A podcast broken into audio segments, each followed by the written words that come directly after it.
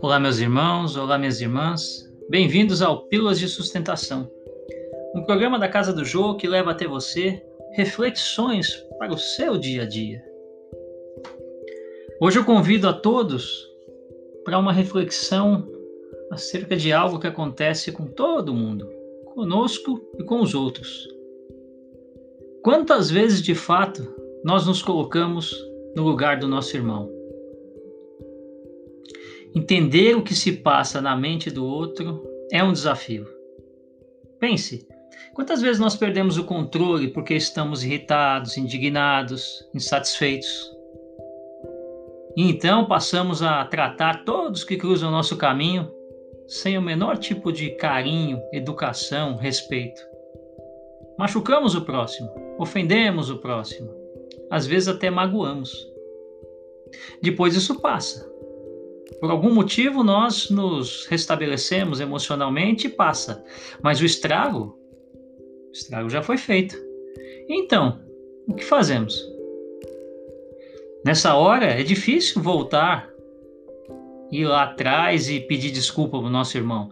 Surge a vaidade, principalmente o orgulho dentro de nós, e então o nosso cérebro fica tentando encontrar desculpas. Ah, não foi tanto assim.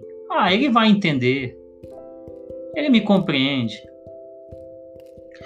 Só que machuca.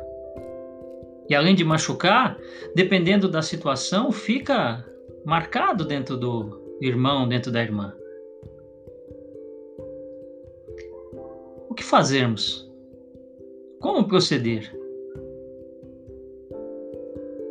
A prece.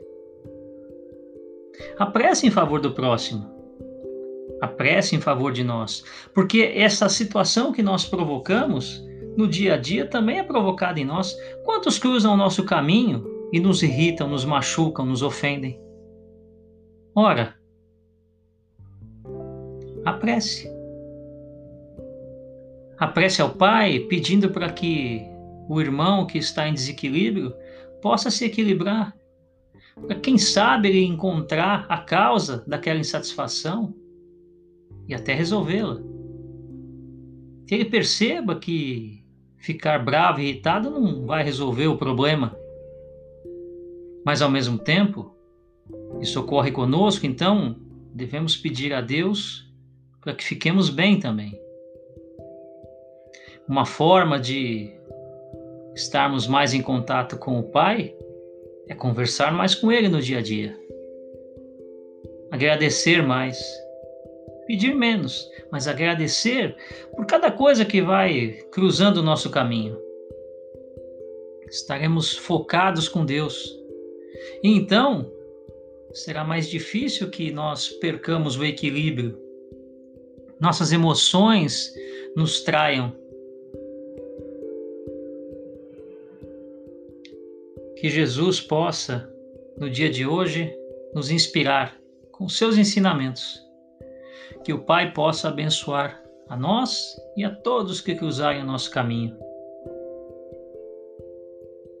Que a luz do alto seja companheira do nosso caminho, da nossa vida, do nosso dia. Fiquem todos com Deus.